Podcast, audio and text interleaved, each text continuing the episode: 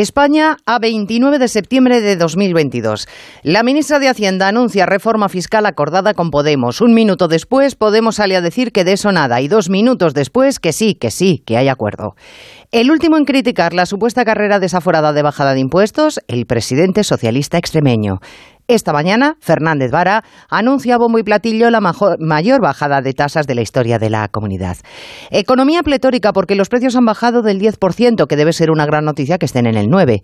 Y Podemos trinando contra la enmienda antiocupa del PSOE porque Irene Montero dice que lo de los ocupas es un problema inventado. Por lo demás, el gobierno catalán, cocido en su propio jugo de ambición por el poder, olvidado ya eso del referéndum. Diríase que no hay nadie al volante.